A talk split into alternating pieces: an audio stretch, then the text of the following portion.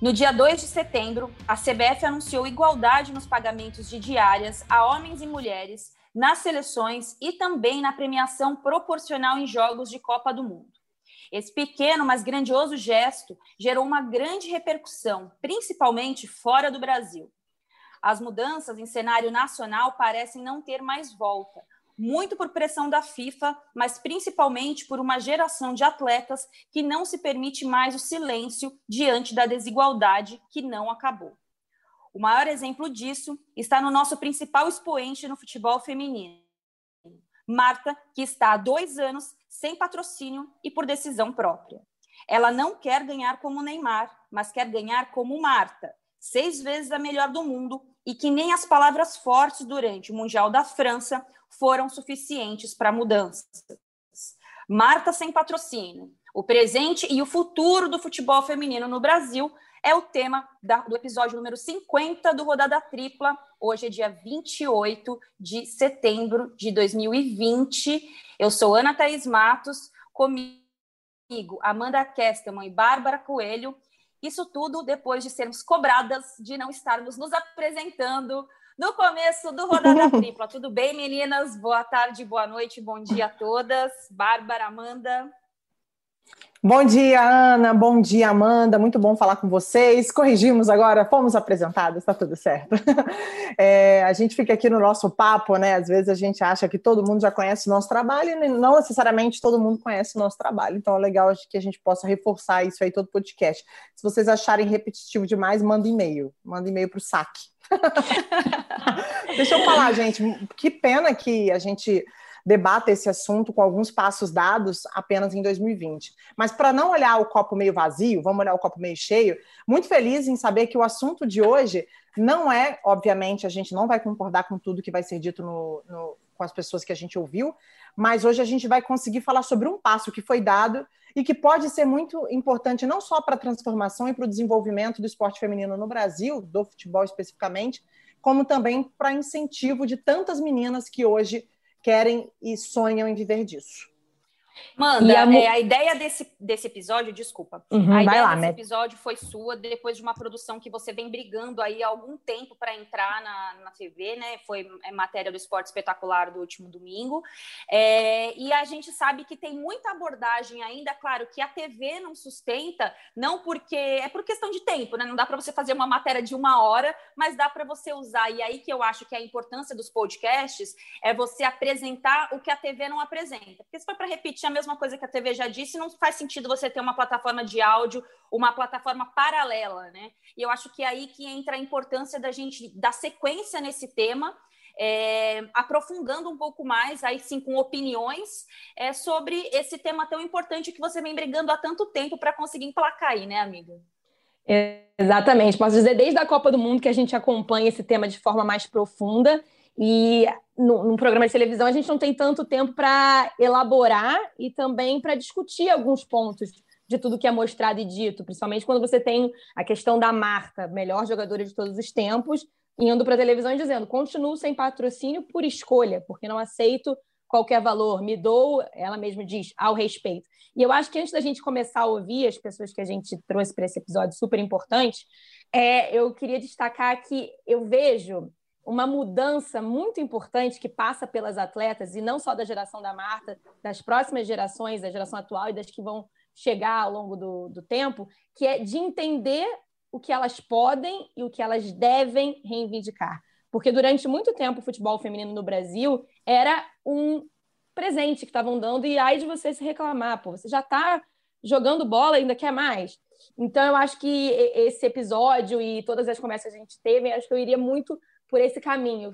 A gente agora pode reivindicar, essas jogadoras podem reivindicar e devem reivindicar para que a outra geração não tenha que passar pelo que a geração anterior à Marta e a da Marta teve que passar para estar jogando bola. É, eu acho que o importante é a gente entender que existem várias formas de reivindicar. Tem o, o estilo mais silencioso, como é o caso da Aline Pellegrino, hoje na CBF. Ela não é de ir ali usar os canais que ela tem para é, de forma agressiva, mas ela consegue ter um engajamento ali muito forte no paralelo, nos bastidores. Mas também a gente tem que ter a que fala alto, a que precisa ser ouvida através das palavras, da forma de se expor, da forma de cobrar. E eu acho que aí é, a mais presença de mulher na mídia esportiva tem surtido esse efeito. A gente vai ali e, e debate os temas, ou a gente levanta a bola para assuntos que até então não eram questionados. Acho que o maior exemplo disso é tem placado essa matéria e talvez há cinco anos a gente não conseguisse nem levantar essa possibilidade de assunto. E eu acho que essa mudança ela é muito mínima, mas ela é necessária e vai, vai surgindo. A gente tem várias formas de manifestação e todas elas surtem efeitos das mais diversas formas. Né? Eu acho que não existe uma forma de você reivindicar, mas existem existe a possibilidade de reivindicação, e eu acho que esse é, é, o grande ponto que a gente vive hoje como sociedade, e é como a gente escuta muito das meninas do futebol feminino, né, das mulheres do futebol feminino. É daqui para frente, não volta mais, não regride mais. Isso eu acho que é um ponto importante. Ah, mas a gente teve campeonato brasileiro nos anos 90. Pois é, e ele foi tão maltratado que ele acabou. E agora a gente recomeça um campeonato brasileiro e daqui para frente a tendência é que melhore. E eu não vejo mais é, que, como esse campeonato, essa estrutura possa acabar. Muito pelo contrário, existe uma cobrança muito grande de cima para baixo e as mudanças são estruturais e vão acontecer. Para a gente começar falando é, sobre o tema, né, a origem do tema do episódio 50 do Rodada Tripla, a gente começa ouvindo, claro, a Marta. É, e me chamou muita atenção quando a Amanda estava na produção da matéria e falou: Ana, a Marta está há dois anos sem patrocínio na chuteira e por escolha própria. E isso porque ela levantou a bola durante o Mundial da França. É, ela fala muito sobre a escolha, a decisão dela, né, do staff dela em relação a isso, mas é, ainda assim acredita em mudanças, talvez não para ela, mas para o futuro e para outras jogadoras que agora vão pensar duas vezes é, antes de aceitar qualquer patrocínio.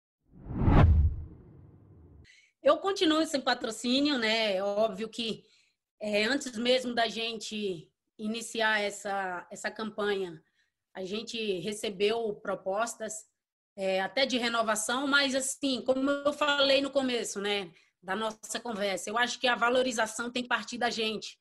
E eu me sinto nesse né, no direito de me valorizar por tudo que a gente é, conquistando ao longo do tempo, ao longo da carreira, né? Seja é, dentro de campo ou fora dele também, né? Então eu, eu tomei essa iniciativa de não aceitar porque eu queria dar esse exemplo para outras atletas, para outras modalidades, para outros esportes também e até mesmo outras atividades fora do esporte, para que a gente possa buscar por igualdade juntas, né? Então, é... Eu não ganhei, financeiramente não ganhei nada com isso, porque até hoje eu também não tenho patrocínio, mas eu sinto que a mudança ela é nítida. Hoje, hoje a gente vê é, atletas que não tinham patrocínio tendo patrocínio, né? É, obviamente que eu não, eu não eu não tenho acesso aos contratos das atletas, principalmente aquelas que jogam comigo, mas é, a valorização depois daquele daquele gesto todo e da, e, e da recusa né, de, de não assinar o contrato que foi oferecido para a gente, ela tem refletido de maneira positiva na vida de outras atletas. Bom, antes da gente abrir o debate sobre esse tema, é, vamos ouvir o Eric Betting, que é um jornalista especializado em marketing esportivo, né, editor-chefe da Máquina do Esporte, um site pioneiro é, em relação a atletas, marketing de atletas, marketing no esporte. Já dou um spoiler que é interessante a gente pensar como o mercado ainda é muito cercado de homens pensando o mercado e a visão deles em relação às atitudes que é, as mulheres atletas, né, que nós mulheres ainda temos, que passamos a ter diante do que a gente pensa que é importante para nós. E é importante a gente ouvir, é, e aí na sequência eu explico um pouco pouco mais do meu ponto de vista e vou passar a bola para vocês, para a gente entender como o mercado pensa atitudes como a da Marta, como a da Ada, melhor do mundo, que optou por não disputar a última Copa do Mundo, e a gente escuta um pouco o Eric Betty, ele comenta, é claro, o gesto e a campanha da Marta, do staff dela, e ele, assim como vários é, várias pessoas do futebol e do marketing é, mostra uma solução que a Marta poderia encontrar aí, ao invés de ficar sem o patrocínio. É um gesto interessante esse da Marta, né? Porque ela literalmente aí ela não ela abre mão, vamos dizer assim, de uma verba que ela poderia ter, de um, de um contrato ou até de uma exposição que o patrocinador poderia ter com ela, em, em, respeito, vamos dizer assim, às outras atletas. Eu acho que teria outras formas. Eu, se estivesse ajudando-a na carreira, eu, eu, eu, pensaria de outra forma. Eu acho que ela poderia ter o patrocínio sem problema nenhum e usar esse patrocínio para exigir é, a igualdade maior entre as atletas. Por que não?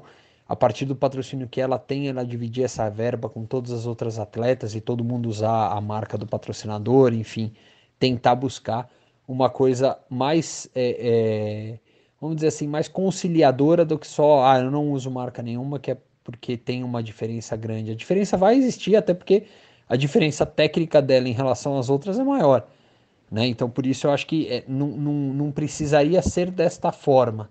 Né? Eu acho que o patrocinador olha e fala assim: bom, é uma oportunidade perdida, poderia ter uma das melhores atletas da história é, e acaba não tendo por uma decisão dela né? Daria para se fazer diferente, daria para se construir diferente essa história. Antes da gente iniciar o debate, eu quero dizer que hoje de manhã, na produção, né, na, montando o roteiro do nosso rodada de hoje, produzido pela Amanda e pela Bárbara Mendonça, é, eu fui procurar mulheres para falar sobre essa atitude da Marta, essa decisão da Marta, como que marketing enxerga isso.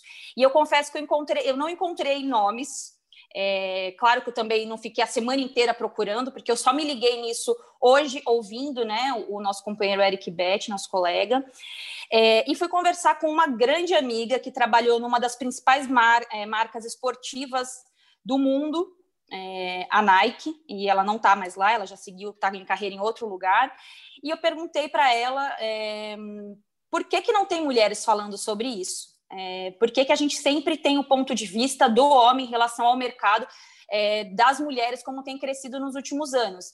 E isso, assim, como em toda a sociedade, somos minorias, ainda é um meio muito machista, está mudando aos poucos. A Nike tinha uma diretora é, mulher, a Adidas também tinha, a Puma também tinha, mas, assim, as grandes grandes decisões ainda estão muito pautadas a partir do ponto de vista do homem. E aí seria também confortável para nós trazermos aqui só nosso ponto de vista, né? É, sendo que quem rege o mercado ainda é de um ponto de vista muito masculino. Então é interessante a gente ouvir, é, até quando nós compartilhamos o áudio, né, Bárbara, ou Babi, você fala assim, mas eu não concordo com esse áudio. Uhum. Que bom que nós não concordamos com esse áudio, né, com essa opinião porque embora seja embasado no conhecimento de uma pessoa do marketing, as coisas mudaram. Hoje a gente tem uma outra demanda, né, Babi? E, e, essa demanda me parece que até esse momento não está sendo atendida, e por isso ainda nós temos dois anos da Marta sem patrocínio, porque ela não quer ganhar como o Neymar, ela quer ganhar como a Marta. E é o direito dela se posicionar dessa forma, perdendo dinheiro através de uma causa que ela considera muito maior, né?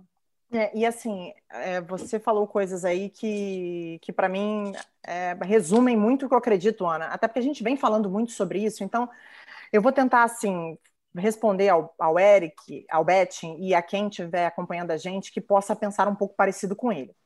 Para nós, seria muito mais confortável olhar para as nossas posições de privilégio, Marta e outras grandes atletas, sentar nessa posição de privilégio e falar bem assim: é isso aí, eu vou ganhar o que eu puder ganhar, porque eu tecnicamente é, consegui uma posição de destaque, porque eu fui eleita tantas vezes a melhor do mundo, e o resto, vocês aí que lutem. É uma posição confortável. Existem muitas pessoas, e aí eu não estou nem citando gênero, que se comportam dessa maneira, é legítimo. Só que a Marta ela passou a entender, Marta, Hamilton, LeBron James, grandes pessoas e personalidades do esporte, que o esporte é uma voz então, não é confortável e não é fácil para ela abrir mão desse dinheiro. Mas Beth tem amigos que possam pensar um pouco como ele, e amigas. É a única forma de fazer. É desse jeito. Porque se você tentar de outras formas, como o Betting sugeriu, mas acabou que ele não deu nenhuma sugestão de como poderia ter sido feito, não acontece. Não é confortável para Marta ter que fazer isso. O que eu acho que passa uma imagem, essas pessoas passam uma imagem aos críticos e aí eu estou tentando pegá-los pela mão mesmo, por isso que eu estou com bastante paciência em falar sobre isso, é achar que é legal para eles fazer isso. É bacana, não tem desgaste emocional, não tem desgaste com as pessoas em volta, não tem desgaste nas relações, não tem desgastes nos seus grupos de trabalho. É muito desafiador fazer isso. Só que a Marta entendeu, olha, a Marta entendeu que é o caminho que ela precisa percorrer para que outras pessoas tenham, tenham oportunidade, porque para ela não basta ela ser a melhor no que ela faz. Para ela, o que importa é que as pessoas tenham mais oportunidade, que esse esporte seja fomentado no Brasil, que as pessoas que estão começando agora não passem pelo mesmo que ela já passou, não passem de novo pelo que ela já passou. Então, ela precisa abrir mão. Quem quer abrir mão de uma condição financeira, de um patrocínio? Ela não quer, ela precisa fazer isso, porque a voz dela é a voz que as pessoas precisam ouvir. Então, assim, eu entendo que algumas pessoas interpretem interpretam esse tipo de comportamento de uma forma um tanto quanto equivocada. E com todo respeito que eu tenho ao Betting, eu enxergo o posicionamento dele um tanto quanto equivocado. Eu acho que existem posturas e algumas decisões que as pessoas tomam diante de causas muito maiores que elas precisam muito mais de apoio. Poxa, será que não vale a seguinte reflexão? Se a Marta está fazendo isso e está dois anos sem patrocínio, tem alguma coisa de muito errado acontecendo, não tem? Ao invés de questionar o que ela está fazendo. Talvez não seria esse o caminho? Se a melhor jogadora do mundo e da história está dizendo que está dois anos sem patrocínio, porque ela entende que existe um caminho a ser percorrido, o porquê que nós vamos questionar o modelo que ela está encontrando para poder dar voz a todo mundo e oportunidade a todo mundo? É essa mensagem que eu, diria, que eu gostaria de deixar. É isso. Amanda, é, tem alguns pontos aí né, que a Marta fala sobre. Eu acho que, eu acho que para mim esse foi todo o sentido dessa, de, de, de todo esse material. Uhum. Né? Eu acho que é, foi partiu daí todo porque assim, dois anos sem patrocínio diz muito sobre as marcas. Porque até 2018, e assim, eu vou falar aqui o nome das marcas, porque a gente precisa dar nome aos bois, já que estamos cobrando deles, né? Uhum. A marca era patrocinada pela Puma até 2018, quando eles oferecem para ela um valor menos da metade do que ela já recebia. E ela ia disputar uma Copa do Mundo, que ia se tornar uma das Copas mais vistas da história. Acho que faltou um pouco de visão ali. Só que eu também maior não me artilheira, ela ia se tornar a maior artilheira Sim. nessa Copa, né? Não me sinto confortável para atacar tanto as ideias, porque a gente não tem a resposta aqui, né? Então fica uma coisa meio difícil de, de, de enaltecer o debate. É muito mais uma opinião, uma explanação de ideias. Só para, antes do seu comentário, dois, dois dados interessantes. O Neymar acabou de fechar um contrato com a Puma, é um contrato válido por aproximadamente 25 milhões de euros. Não estou comparando a Marta com o Neymar, mas estou falando qual é o direcionamento da marca em relação às causas. É, uma matéria de julho de 2019, ou seja, um pouco mais de um ano, a Puma contava com 80 atletas de futebol feminino espalhada por vários países, algumas delas na seleção brasileira. A Nike, cerca de 40 atletas, sendo 13, 13 seleções. E a Adidas, que foi a patrocinadora da Copa do Mundo Feminina, tinha cerca de 40 atletas. Isso há um ano, com certeza esses números aumentaram é, agora, depois da Copa do Mundo de 2019. Amanda, como é que você viu esse para nós, que foi o principal tema desse debate todo, a nossa principal jogadora, um principal expoente do nome do futebol feminino no mundo, dois anos sem patrocínio? Eu acho que a, que você e a Babi falaram foi perfeito. Assim, fiquei até emocionada ouvindo aqui. Não sei se eu estou mais sensível essa semana por alguns motivos, mas fiquei até emocionada. É, e eu acho que a Marta, ela aponta no que a gente pode chamar de do status quo quando a gente fala do futebol, né? Já é assim, não vai mudar. Já é assim que as marcas enxergam futebol feminino e o futebol masculino. Por que, que a Marta está reclamando? Gente, ela já é a Marta, olha tudo que ela já conseguiu. Só que na entrevista que a Marta dá para gente, e ao longo desse processo que ela começa a falar mais sobre isso, que começa na Copa do Mundo, onde ela se torna a maior artilheira da história das Copas, entre homens e mulheres, sempre bom lembrar, é, a Marta fala muito em respeito.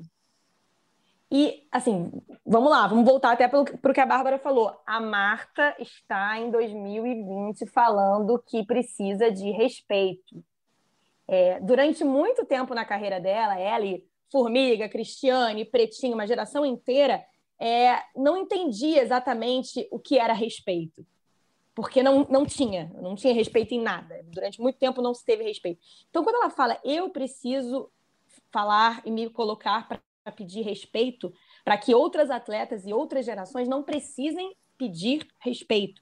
Eu não, e ela falou isso, ela não falou nessa entrevista esse ano, Ana, mas isso ela fala no ano passado quando ela conversou com a Carol Barcelos e comigo lá na França, é, durante a Copa do Mundo, que ela não quer ganhar igual o Messi, o Cristiano Ronaldo, ela não está reivindicando isso. Apesar dela ser seis vezes melhor do mundo, como, como o Messi, nunca foi a reivindicação dela. Ela só quer ser respeitada. E o que ofereceram para ela, para a Marta, é um desrespeito. E quem pode pedir respeito no futebol feminino se não a Marta? Só a Marta, só a Marta, outras atletas, claro, mas no cenário assim que a gente vive, principalmente futebol brasileiro, só a Marta pode se dar o luxo de pedir respeito pelas outras.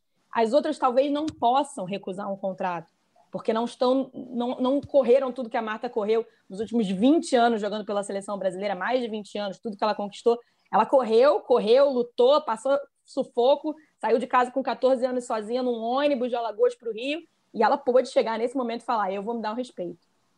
E ela usa um termo que eu achei assim, que até a Camila Cortes, editora do Esporte Espetacular, começou a dar uma viajada pensando em arte, acabou que não entrou, que ela fala: "Eu espero ter sido e quero continuar sendo uma sementinha para que o futuro seja melhor, que floresça coisas melhores. E pedir respeito é ser uma sementinha para que no futuro as próximas gerações não precisem estar lá pedindo respeito, abrindo faixa no pódio pedindo respeito. Que bom que a Marta tem essa visão. Que bom. Eu acho que também falta um pouco daquilo que eu falo sempre em relação à desconstrução, à desconstrução do que os caras se sugerem aí, né, nesse atual momento. Quando você olha do ponto de vista do oprimido, você tem que ressignificar suas relações. Então, assim, é a mulher falando que o que ofereceram para ela não é digno.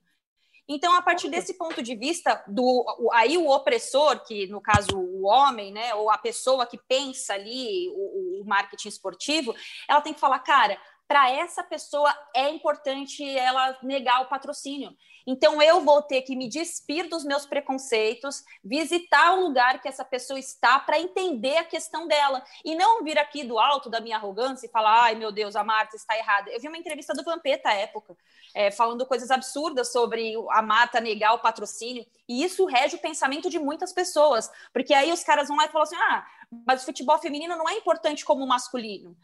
Isso é tão feio de discutir, né? Porque não são nem comparações. Aí a gente vai voltar naquilo que a gente já falou 300 mil vezes. Então, acho que falta um pouco. É, eu acho que o próximo passo do marketing está demorando muito para eles se ligarem nisso, que é o chamado marketing de engajamento é se despir desse preconceito. E você só vai se despir desse preconceito a partir do momento que você abre para uma visão plural do negócio. E aí você tem que colocar mais mulher, mais gay, mais negro, mais de tudo envolvido. Porque enquanto as mesmas pessoas estiverem pensando os mesmos produtos, as respostas vão ser sempre essa. a marca está errada, a ADA está errada. As jogadoras de vôlei, quando foram brigar pela licença maternidade, estão erradas. Porque quem é que está definindo quem está errado? O homem. Ou a pessoa pessoa que está ali lidando com isso o tempo inteiro. Então a gente vai continuar correndo no, em volta do próprio ah, rabo. Né? Posso falar uma coisa? Fala, Lembra que eu mandei no grupo claro. para vocês hoje o The Playbook, que é um documentário no Netflix? Até falei para vocês, da, cara, da Jill Ellis, né? É, da Jill Ellis. E assim, eu vi o episódio e eu lembrei muito da gente. Confesso que me emocionei com o episódio. Tem uma frase que ela falou que eu anotei. Ela falou assim: uma técnica não pode silenciar a voz porque usa uniformes esportivos. Então, assim, é, e até fica, soa como repetitivo é, o discurso da Ana, talvez o meu e da Amanda, porque a gente está precisando repetir, porque as pessoas não estão conseguindo entender. Também é cansativo repetir. Então, assim, vamos prestar mais atenção no que a gente está falando, se colocar muito mais. Poxa, se elas estão falando isso, qual é a origem disso? E quando chega uma treinadora como essa que a gente acabou de citar, como vê uma mulher como a Marta e conquistam tudo que elas conquistaram, e fazem tudo o que elas fizeram dentro do esporte e elas pensam assim. Não estou falando nem da gente, não, aqui na nossa vida, que eu acho que a gente também tem razões para ter construído isso, mas eu estou falando até de um outro ambiente. Se essas pessoas chegaram a essas conclusões, o porquê que você, que nunca viveu essa experiência, quer tanto pensar diferente? Por que, que você não consegue enxergar o seu preconceito para você assumi-lo e desconstruí-lo? Porque o primeiro passo é a gente assumir eu tenho dificuldade de entender o que a Marta está querendo dizer. Eu tenho dificuldade de entender o que vocês querem dizer. Aonde eu tenho que aprender com isso? Porque crescemos sim dentro de uma estrutura. Eu já aceitei isso. As meninas sabem disso. Eu sou machista até hoje. E sei que sou. E sei que estou melhorando a cada dia. E sei que ainda erro. Só que eu enxergar isso me fez ver tudo com outra perspectiva. A gente precisa, para ontem, enxergar as coisas com outra perspectiva. Porque se fosse qualquer atleta de alguma modalidade masculina, reivindicando um valor de patrocínio, a gente não estaria discutindo a forma como ele está fazendo. Isso é um fato. Então, acho que está na hora da gente olhar as coisas com outra perspectiva. E enquanto as pessoas não olharem, a gente vai pegar na mão e a gente vai repetir tudo de novo, por mais cansativo que seja, porque a gente não vai desistir. É isso, perfeito. É, só dois dados também para a gente acrescentar e mudar de assunto. A Puma, esse ano, anunciou um patrocínio para o time feminino do Palmeiras, para 23 das 27, 27 atletas. É inédita essa ação, né? Então são as meninas foram as jogadoras foram todas patrocinadas pela Puma, que é a patrocinadora esportiva do Palmeiras, é, com exceção de algumas que já tinham seus patrocínios particulares. É, a Adidas fez uma ação muito bacana também, colocando as jogadoras do São Paulo junto com os jogadores no lançamento, né, na estreia do uniforme, no lançamento dos uniformes do São Paulo. Eu achei isso muito legal. Depois, vários outros clubes também fizeram. O Corinthians, que tem um projeto aí pioneiro no futebol feminino, em 2018, quando eu ainda era setorista, anunciou um patrocínio à época para o time masculino e pro feminino. E isso, para mim, me chamou bastante atenção, porque, embora os valores é, sejam diferentes, mas é o, o entendimento, o engajamento de algumas marcas em aproveitar um, um, um, público que gosta, que consome, e envolver públicos que consomem, eu acho que esse é o sentido dessa galera ganhar dinheiro, né? a não ser que a gente esteja um pouco errado. Bom, para a gente avançar na pauta, é, falamos um pouco do presente, né, sobre a situação da Marta, e também vamos falar sobre o presente e o futuro, né, sobre essa igualdade das premiações e das diárias. Não é um assunto novo, repercutiu muito à época. Nós demoramos um pouco para se aprofundar nesse assunto, muita gente falou. A Amanda viu a repercussão internacional, como foi valorizada essa atitude da CBF. E, claro, a gente não pode deixar, a gente não pode negar a influência da marca com essas mudanças que ela vê, né, os frutos sendo colhidos depois da atitude dela ou da ação dela na última Copa do Mundo, é, pedindo igualdade com a famosa chuteira preta é, depois do 17º gol, a que tornou, que tornou a Marta a maior artilheira da história de Copas. Eu acho que teve, é, obviamente, né? Não só o meu gesto, mas eu também coloco eu coloco na conta todas as outras atletas e ex-atletas que, que começaram essa batalha antes da gente, né? É, em busca por igualdade constantemente, fazendo seu trabalho com, com muito amor, muito carinho.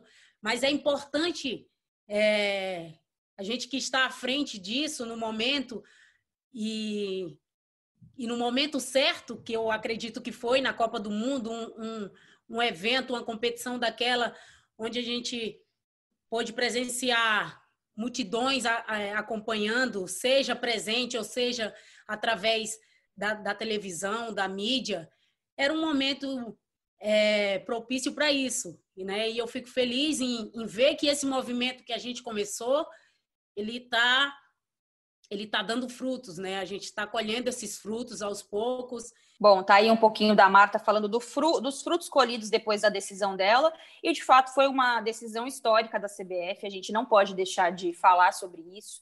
É a igualdade nas diárias. Eu vi muita gente falando bobagem, ah, mas não ganha a mesma coisa, perde a mesma coisa, não sei o quê. Amanda, eu lembro a época, quando estourou isso, né, no dia 2 de setembro, quando começou a repercussão, como você ficou incomodada é, com a repercussão muito mais fora do Brasil do que dentro e como a nossa repercussão era muito um clichê, né? Ah, mas vai ganhar a mesma coisa que os homens. É, como é que você viu isso? Muito mais do que a atitude pioneira da CBF, mas como a gente ainda lida mal com coisas que deveriam ser básicas, né? Com luta por igualdade. Dá vontade, Ana, de desenhar. Eu tive vontade naquela semana de fazer um desenho, assim, que nem a gente faz para criança, porque é, teve uma ótica muito envezada, como se a CBF tivesse acabado de anunciar para o mundo inteiro que a, a Nike, a Adidas, enfim, que as grandes empresas agora tratam o futebol feminino e o masculino da mesma forma. Não é isso. Não, não, não estamos tratando de lucros. Ah, elas vendem menos, elas vão receber igual. Ninguém está falando de venda. O que a CBF anunciou no dia 2 de setembro foi equiparação em diárias, premiação das Olimpíadas, aí a gente faz um parênteses, que na questão da Copa do Mundo, a premiação vem muito pelo, pela verba da FIFA, que é muito discrepante. Adiante eu falo um pouco mais disso. Mas era diárias, premiações e, e retorno por jogos, um empate, o valor de um empate, de um jogo com uma vitória. Enfim, é basicamente tentando explicar para quem está nos ouvindo, é você agora, mulher, quando bate o ponto e vai trabalhar na empresa, está recebendo a mesma coisa que o homem que bate ponto e vai trabalhar na empresa, para treinar, para jogar. Olha só que legal, estamos, estamos falando de igualdade mesmo. É, é uma decisão, assim, mérito da CBF, a gente critica quando tem que criticar, a gente bate muito quando tem que bater, mas assim, muito legal, mas no, no macro também é um parabéns por fazer o mínimo que a gente sempre fala. Tava muito errado essas meninas receberem menos diária para ir trabalhar na Granja Comari, para ir treinar. A, a gente evita né, falar em números absolutos e a CBF também, por muito uma questão que você bate muito, Ana, que algumas dessas atletas que, que são convocadas já para a seleção brasileira ainda não ainda moram em área de risco, não tem jatinho, não tem segurança, não tem carro blindado. Então é muito ruim você falar em valores. Mas o presidente Rogério Caboclo falou para a gente que o aumento é algo em torno de 400%. 400%. E assim, o 400% não é em cima de uma diária de mil reais. Porque as meninas há 10 anos ganhavam uma diária de 35 reais para se apresentar à seleção pois é. brasileira. É no macro, então, assim, é no assim, tudo. É. Não é um aumento em cima do de já ganhar muito. Uma coisa seria um aumento de 400% para os homens, que recebem uma diária altíssima. Na verdade, o aumento foi de 400% para elas, que ganhavam muito pouco. Então, assim, quando você, que você acelera essa corrida, você não deu esse aumento para os caras, você igualou o salário, a diária delas, não o salário, né? Porque não tem salário na seleção, uhum. aos caras. Então, assim, e não tem. Você não está tirando de ninguém para colocar no outro. Muito pelo contrário, é um dinheiro que já existe. Já existe. E, e você vê, e assim, eu tenho a impressão que essa roda acontecendo isso, essa mudança a partir do momento que já foi feita, essa roda vai girar de uma forma muito interessante para a seleção brasileira feminina, porque o valor de uma convocação vai se tornar muito mais importante para essas atletas. Aí, de novo, a gente não está falando do caso da Marta, que é um expoente que pode recusar um patrocínio da Puma. A gente está falando de atletas que é, vivem daquilo e às vezes tem que ter outra, outra profissão para pagar as contas e fechar o um mês. Então, o valor da seleção brasileira para as atletas brasileiras ganha um peso muito importante com muito atraso.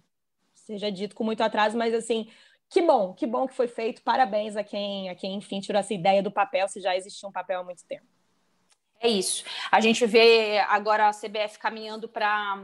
Eles não falaram em nenhum momento sobre essa criação do departamento feminino, mas está mais claro do que nunca com a chegada da Aline Pellegrino e da Duda Luizelli, do Internacional. Acho que esse é o principal passo para essa mudança estrutural que a gente tanto fala no futebol feminino, é, e muito pela luta silenciosa, mas muito prática da, da Pelé, e pela presença de uma pessoa que vai cuidar só das seleções, né? E aí você tem a estrutura que passa por categorias de base, por fomentar mais jogos. É, não tem mais desculpa para você não dar um tratamento melhor para algo que a médio e a longo prazo vai ter o retorno que tanto falam, né? E aí que eu acho que a gente não pode deixar de falar e não pode deixar de pensar como essas, essas mulheres têm feito, é, essas pessoas têm feito a mudança que a gente tanto fala no futebol feminino. Em um ano, eu acho que a gente evoluiu o que a gente não evoluiu em 10 no futebol feminino no Brasil e no mundo. E isso, para mim, é muito me chama muito atenção.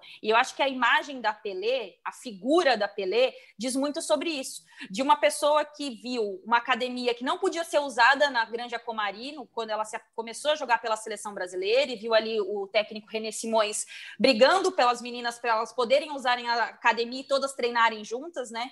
é, também produção da Amanda, a resposta da Pelé falando sobre isso, que à época elas treinavam, é, separavam os grupos, porque a academia era pequena, até aparecer alguém e falar assim: opa, tá errado isso daí, a gente pode fazer melhor, e as mudanças foram acontecendo. E agora a Pelé, como diretora de competições, é, fala, claro, sobre essa mudança estrutural que já acontece e sobre o que pode acontecer ainda com o futebol feminino é, no Brasil.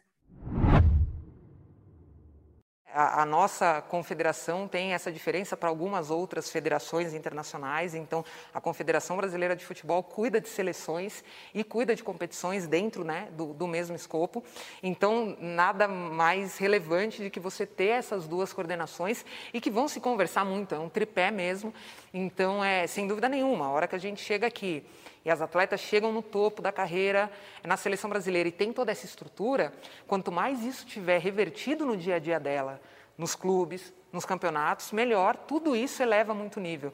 Então, aí é, é, é onde entra um pouquinho o meu trabalho para a gente cada vez mais dar condição para que essas competições sejam melhores, com mais é, um número de jogos maiores, um número maior também. Bárbara, não vai melhorar o futebol se não tiver estrutura, né? Isso vale para o masculino e para o feminino. Para o feminino, no caso, isso é um reparo histórico de uma modalidade que foi proibida durante anos e que agora viu a possibilidade com pessoas do ramo de fazer a modalidade evoluir.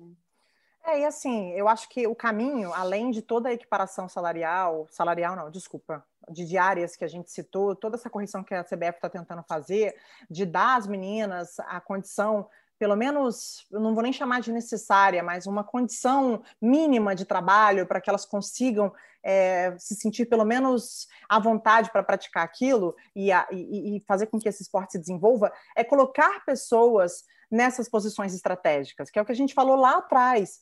Precisam você mesmo, Ana, citou, a gente precisa ter pessoas estratégicas que pensem aquilo com uma outra perspectiva, porque senão a roda vai continuar girando na mesma direção. E uma coisa para a gente refletir é que quando a gente fala de uma igualdade de diária entre homens e mulheres, em que a gente não está prejudicando ninguém, que a gente só está dando melhores condições de trabalho a um grupo que há tanto batalha por isso, por que isso incomoda tanto? Por que, que a gente questiona tanto isso se é uma coisa tão boa para a nossa sociedade, se é tão bom para o esporte? Eu não consigo entender o porquê que a gente não discutiu absolutamente nada, questões de patrocínio das modalidades, o desenvolvimento, quantos títulos cada um tem. Isso não entrou em discussão, isso não precisa entrar em discussão, isso não é para essa discussão. A gente não está numa reunião com a Nike ou com a Adidas para definir ali quanto ela vai dar para o Neymar, quanto ela vai dar para a. Não! A gente está falando o que a Amanda pontuou, bateu o ponto e todo mundo recebeu o mesmo por isso. Então, assim, estou muito feliz com essa iniciativa e mais feliz do que ter essa equiparação de diárias e uma condição melhor de trabalho para elas é saber que a gente está melhor representado lá dentro agora. E melhor não passa só por ter é, é conhecimento maior, é porque eu acho que para a gente tomar algumas decisões, a gente precisa, para ontem, ter representatividade, e eu fico feliz de saber que a CBF está buscando isso para o futebol feminino. Fica a dica aí nas próximas eleições. Precisamos também de pluralidade no, em todas as esferas de governo. Enquanto a gente ficar votando só no, no, mais no mesmo, a gente não muda a sociedade em nada.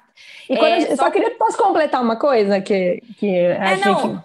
Hum. Eu ia passar para você, Amanda. É, você então passe, passe para mim, toca, toca a bola. Não, você sempre cita, você sempre faz uma ironia ótima quando você fala assim, é, algo do tipo então, elas estão recebendo igualdade para fazer uma coisa que, pasmem, é a mesma coisa que os homens. Elas vão lá treinar, elas vão lá fazer musculação, elas vão treinar finalização, elas vão treinar o 4-1-4-1. Olha, a mesma coisa que os caras fazem. Gente, não vai fazer nada menos, vai fazer a mesma coisa.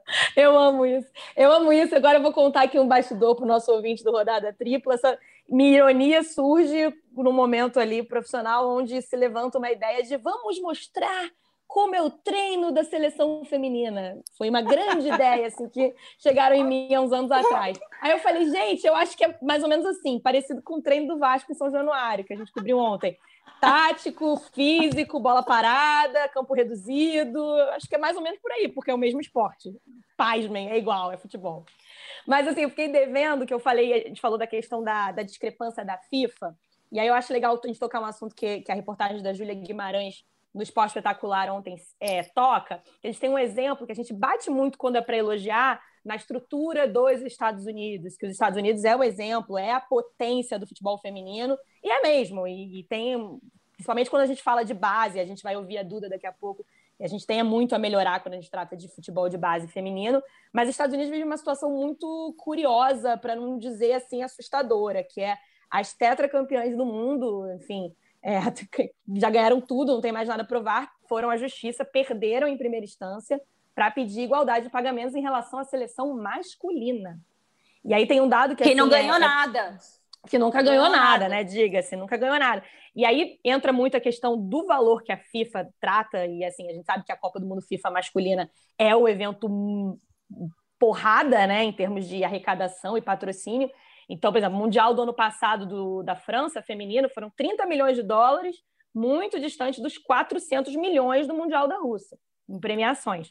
E aí, para mim, que é o dado que mais me chama atenção quando a gente fala das americanas, o título do ano passado delas, elas receberam 4 milhões de dólares como premiação da FIFA. A última Copa que os americanos, jogadores americanos masculinos, participou foi aqui no Brasil em 2014. Eles levaram 12 milhões por participar até as oitavas de final. Quatro vezes a mais do que o título feminino. Assim, é bem bizarro a questão da FIFA. E assim, Gianni Infantino, no ano passado, o presidente da FIFA, disse que o trabalho é para diminuir esse gap gigante, mas assim, é um gap gigante mesmo, que diz muito sobre muita coisa. É, também sobre como as, como as empresas de patrocínio vão sedenta nos, nos torneios masculinos também, né, Bárbara?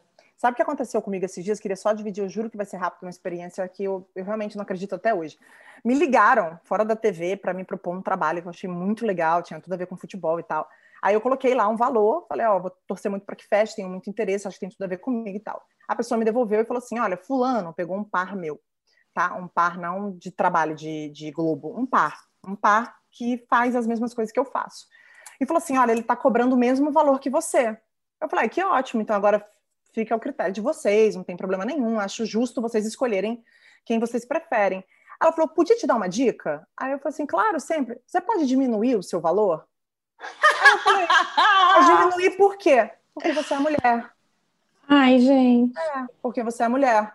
Não tá é, sabe que é. Sim, eu juro por Deus. Isso foi Nossa. essa semana. Eu não consigo. Eu falei assim, então me faz um favor, nunca mais você precisa me ligar, tá bom? Aliás, acabou de dobrar o valor. Um beijo, tchau, tchau. Me desliguei. Pra você é o triplo.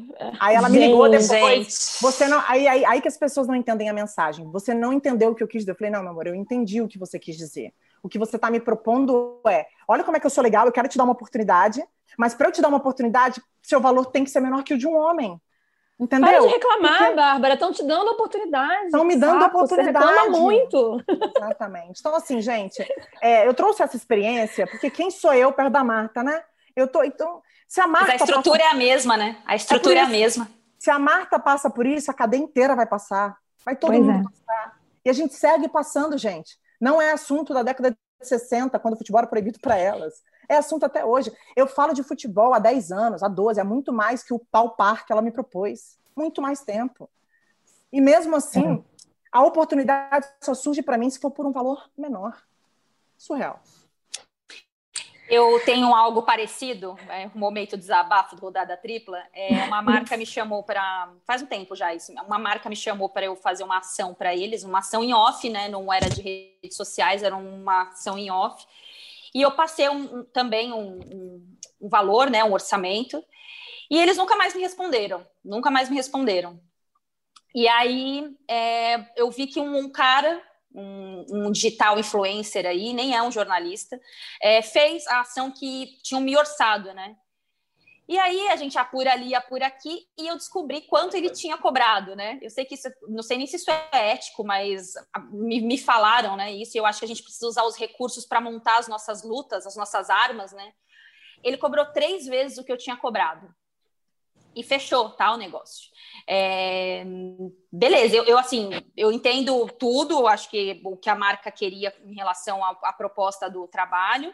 É, e aí, há um tempo, um tempo depois, isso é recente, tem umas duas semanas, essa empresa me respondeu é, o orçamento que eu tinha passado lá no mundo pré-pandêmico é, me respondeu o seguinte, que é porque aí eu mandei a mensagem, né? Falei, pô, eu queria saber o que aconteceu e tal, porque vocês nunca mais me entra, entraram em contato. E a resposta foi, assim, foi o seguinte: ah, é, internamente ele ofereceu valores de é, formas de pagamento diferentes do que você tinha oferecido. Falei, ah, então tá bom, beleza, valeu. Nossa! é, é um mundo muito, é um mundo muito complicado, sim, de dialogar, de a gente está estabelecendo um valor aí. Eu converso muito com Luana Maluf, que trabalha em redes sociais, as meninas do Dibradoras, é uma grande amiga minha, Jaque Rampin, que mora em Nova York, estuda marketing de, de redes, sobre nos dar um preço é muito difícil. Nos, no, a Babi sempre fala isso, né, Babi? Você sempre fala isso, nos dar um preço é muito difícil. Então, quando a Marta abre o nosso rodada tripla falando que ela sabe o que é importante para ela, ela tem que se valorizar, a gente entra nesse meio também para claro. pedir um aumento, para negociar uma escala, um, um, evento que você gostaria de cobrir. É, eu sempre vejo os meus pares todos muito confortáveis com o trabalho deles. Eles já sabem os jogos que eles vão trabalhar, os campeonatos que eles estarão envolvidos. A gente está sempre buscando, né? A gente está sempre ali na negociação, no dia a dia, mostrando, mostrando. E não é diferente do universo do futebol feminino e de nada do que a gente vê na sociedade, né? Gente, momento divã do Rodada Tripla tá me emocionando de novo, gente. Assim, muito emotiva hoje. Mas eu acho que se vocês falaram, e é bom para quem está ouvindo a gente, quem se identifica com tudo que vocês falaram, com o que a Marta falou, com o que a Ana falou, com o que a Bárbara falou, porque é, a própria Marta disse isso, não é só o futebol, não é só o esporte, é por não. todas as camadas da sociedade isso acontece. E você entender o momento que você precisa se dar o valor, ou se colocar diante de uma coisa que você não concorda e ter a força para não deixar isso te diminuir. Eu falo isso tranquilamente, porque em 2018 eu era repórter do Globoesporte.com, setorista, fui escalada para ir para a Copa do Mundo e teve muita minhoca na minha cabeça para eu acreditar que eu só estava indo cumprir uma cota. Meus chefes na época deixaram muito claro que não, os colegas. Você trabalha pouco, né, amiga? Você, você quase não, não atende Meus chefes na época né? me deixaram não. claro que não, meus colegas próximos, inclusive, que cobriam o clube comigo também, deixaram claro que não. Mas essa minhoca entrou na minha cabeça de uma forma tão intensa, tão forte, porque é, era fácil, era muito muito fácil eu acreditar que eu estava ali só para cumprir um papel, para cumprir um, uma função, e não era. E todo mundo sabia que não era, inclusive agora eu sei, mas a Amanda de 2018 teve dúvidas, então não tenham dúvidas. É isso, é. a gente está sempre sendo colocado em xeque ali, né, gente? A gente tem que sempre se enaltecer, se elogiar, valorizar é. o nosso trampo, porque se a gente esperar o contrário, não vai acontecer. Ferrou. É, boa, é, para a gente ir acelerando aqui, né, porque já estamos com o nosso rodada com quase 50 minutos, é, para falar do futuro. A gente não pode deixar de falar do futuro. O futuro se apresenta muito positivo para a questão do, das mudanças no futebol feminino, né? Das, da mudança de estrutura do futebol feminino.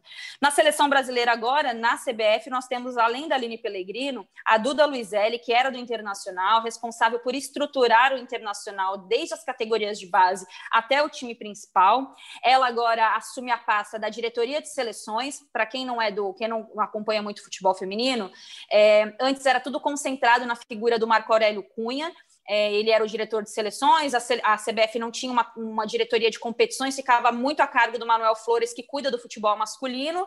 E eu estive na CBF no ano passado para uma reunião e fiquei muito espantada como eles não sabiam nada do que estava acontecendo no universo do futebol feminino. E agora nós temos lá a Duda falando sobre o trabalho dela, né? Sobre esse futuro que se apresenta para a seleção, para a reestruturação das seleções desde a categoria de base até a seleção principal.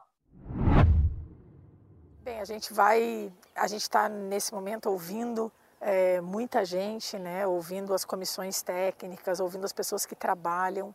É, certamente uma criação de uma nova categoria sub-15, uh, a gente vai organizar para que isso realmente aconteça. Cada vez mais jogos internacionais, jogar com outras equipes, as meninas desde pequena, para que quando ela chegue na categoria adulta, ela já chegue realmente pronta. Então, é, é com toda essa experiência que, que eu tenho dentro do futebol, eu diria assim, né? Porque são mais de 30 anos vivendo futebol feminino, tendo a oportunidade de, de fazer, é, como exemplo, o Internacional, que era o clube aonde eu estava, né? Ser praticamente um exemplo de modelo tendo todas as categorias e chegando à equipe adulta, é com essa visão e com esse objetivo que a gente vem aqui para a CBF para tentar construir também. Arrasou, Duda. É isso, gente. As meninas têm que competir desde cedo. Eu joguei futsal 11 anos, foi um total de 15 anos, 10 parei, depois voltei e joguei na faculdade. É, e acho que eu não tinha competições de base. Eu, a Franciele, que é uma jogadora que disputou a Olimpíada, Copa do Mundo e já é aposentada, ela é da, minha, da cidade que eu morei, né, Itanhaém, e ela com 13 anos era titular do Santos do time principal do Santos feminino. Ela jogava muita bola, assim, ela era uma craque, mas ela não tinha categoria de base para disputar, então ela tinha que jogar no principal. Então isso desnivelava muito o que acontecia na época. Eu estou falando isso anos, no começo dos anos 2000.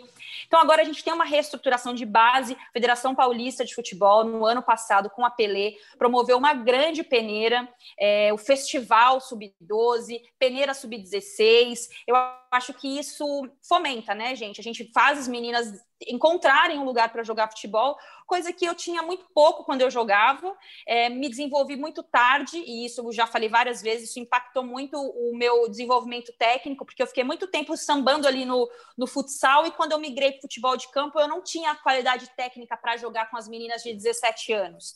Então, hoje, tem mais oportunidades, ainda é muito pouco, mas ainda mas já tem a, a, a possibilidade.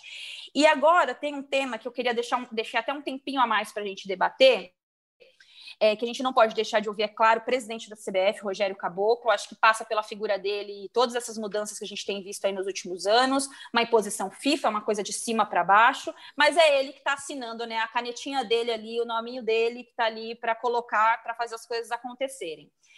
E eu acho que a gente tem que falar sobre um tema que é uma bobagem, mas não pode deixar de ser citado. Não é, é, não. Não, assim, é, é não é, acho. É, uma coisa tão simples, é, um, é uma é. coisa tão simples, mas que virou uma discussão tão gigantesca na Copa do Mundo do ano passado, que eu acho que a gente não pode deixar passar batido, que são as benditas uhum. estrelas no símbolo da CBF. Isso foi uma notícia que eu fui atrás no ano passado durante a Copa do Mundo, porque eu vi que tava, eles estavam muito incomodados é, com essa questão de ser as meninas serem, elas ficaram é, algumas incomodadas por serem cobradas de estrelas que elas não conquistaram. E eu percebia que muito disso era uma demanda dos caras ali, dos haters de futebol feminino. Resultado: a CBF ouviu a demanda das, das mulheres, pensou melhor, reprogramou o símbolo da CBF para tudo. Desde o ano passado, internamente, já mudou e-mails, papéis de, de recado, toda a envelopagem interna na CBF já teve essa modificação e estava marcado para 2020 o lançamento do novo uniforme das mulheres sem a estrela. Com a pandemia, isso não aconteceu. A última informação que eu tive, eu até ia bater um texto sobre isso na semana retrasada, é que a CBF ainda estuda que o lançamento possa acontecer esse ano, mas como não tem calendário, mais provável é que aconteça para 2021. E antes da gente debater, a gente escuta Rogério Caboclo sobre esse tema tão importante que são as sagradas estrelas conquistadas pelos homens. Nós fizemos a alteração da marca da, da CBF e da seleção, por consequência, por ocasião da, da minha chegada.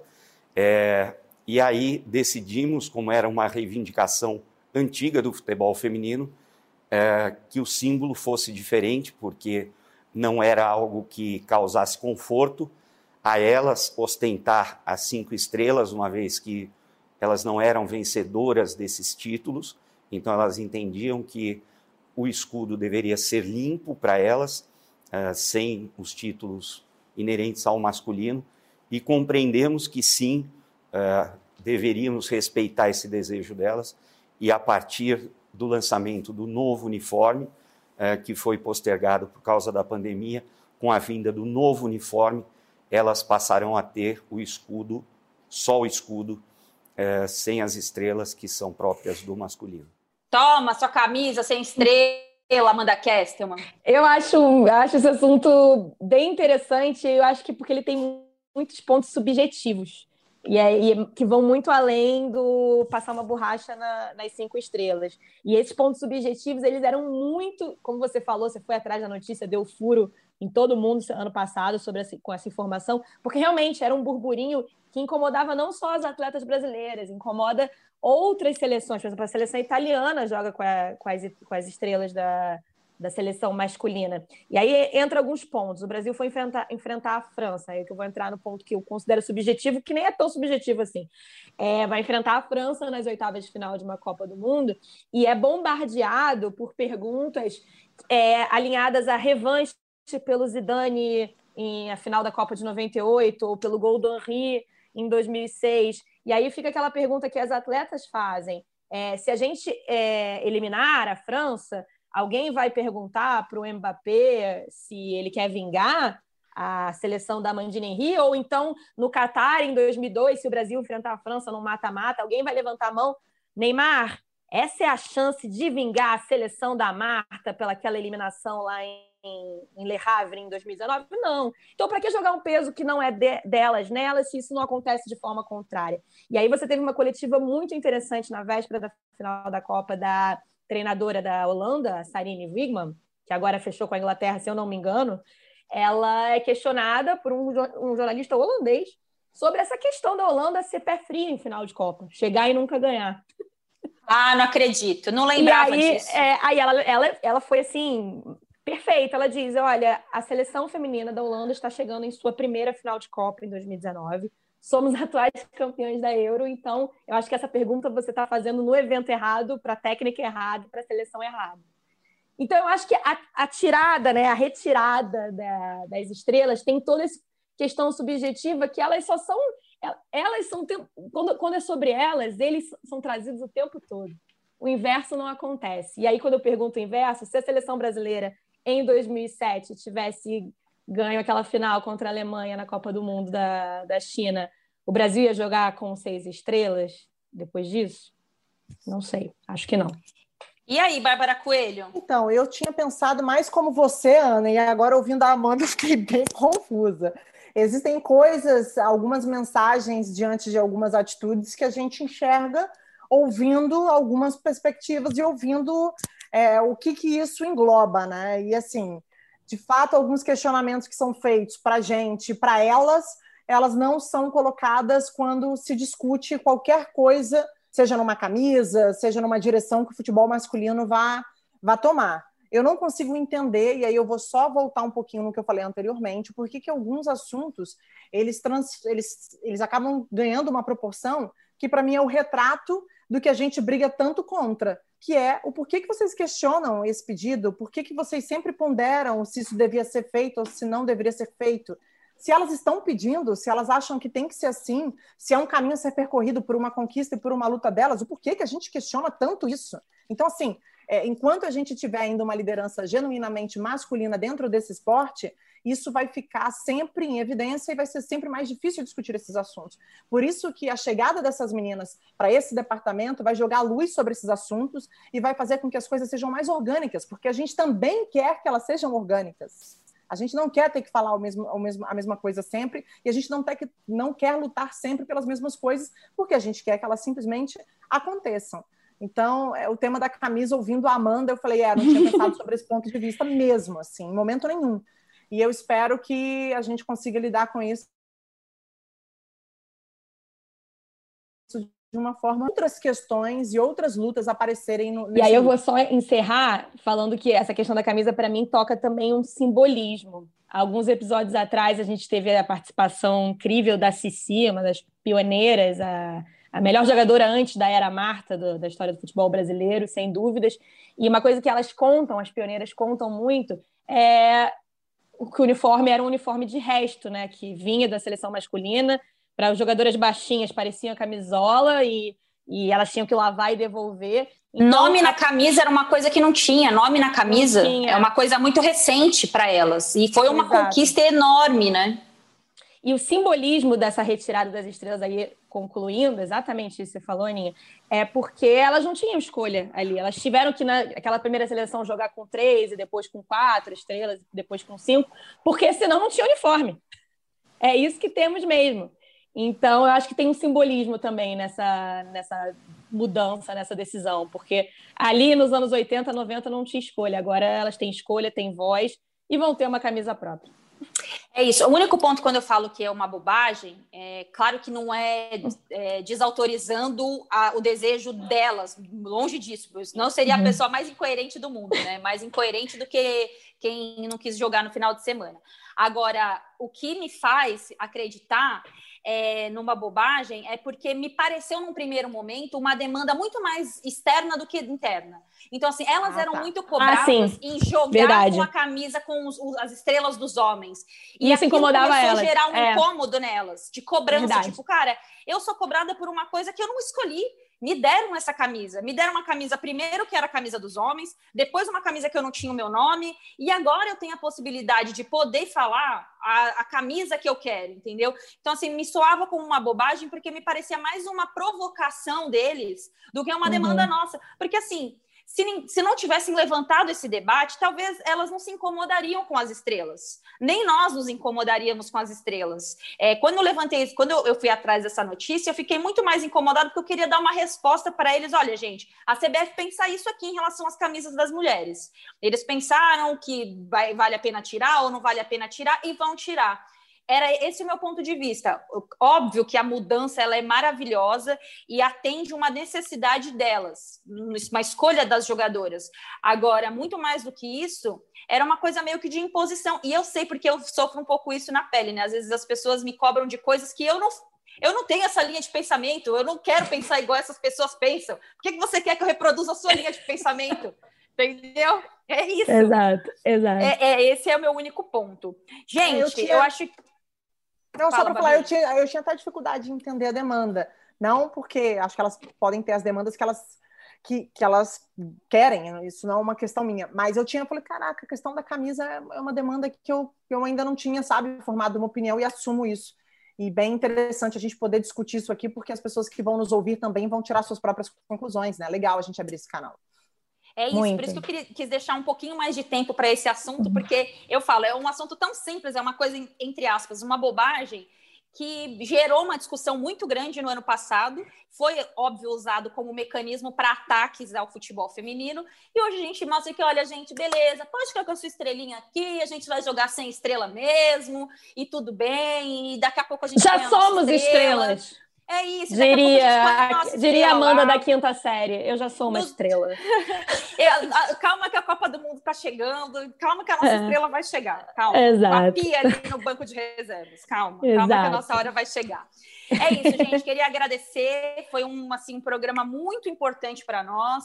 É, dar sequência a esse assunto e, e, aproveitar a produção que foi feita na TV. Eu acho que isso é um, a função um pouco nossa nesse momento. É reverberar, repercutir ainda mais, agora com a opinião, né? Ali não, a gente não tem tanto tempo para isso. E considerações finais, alguma coisa? Bárbara, Amanda, queiram fazer algum destaque aí da, do final de semana? Eu confesso que eu estou por aqui com o futebol masculino. Por aqui. Amiga, hoje, hoje segunda-feira, dia que a gente está gravando nossa rodada tripla, 28 de setembro, além de aniversário da minha amiga Helena, parabéns. É dia do perdão, Yom Kippur. Então, eu deveria estar de jejum, não estou, sou uma judia errante, não estou fazendo jejum, porém, estou aqui. Mandando... Tem pecado para colocar para fora aí, amiga. É. Pois é, eu estou refletindo, estou meditando muito, por isso acho que também estou sensível. Então, é, muito perdão para as pessoas, muita reflexão, muita energia positiva, mais sentimentos bons, menos rancor, menos raiva. E essa é a minha mensagem para essa semana, depois de um fim de semana muito dolorido para quem gosta de futebol, né? Dói, né? Ter que viver o que a gente viu nos últimos dias. Eu fico com a mensagem do Yom Kippur para todos vocês. Bárbara Assinei. Coelho. Assinei. Vamos com paciência, é o que tem que é o que tem, né? Vamos lá. Um beijo, sou fã de vocês e foi ótimo falar sobre esse assunto hoje. A imagem do futebol, do futebol brasileiro do fim de semana fica com o Neneca, o Hugo, goleiro Ai, do Flamengo. Neneca. É isso Salve aí que pro Neneca. É. é. isso aí que faz a gente continuar girando essa roda e se sentir animadas e animados para esse esporte que a gente ama tanto. O Rodada Tripla tem a produção minha, Bárbara Mendonça, Amanda Kestelman, Bárbara Coelho. A edição é de Bruno Mesquita e Maurício Mota. A coordenação é de Rafael Barros e a gerência é de André Amaral e a corneta fica por conta de Gustavo Maria. Beijo a todos. Beijo. Gente, beijo.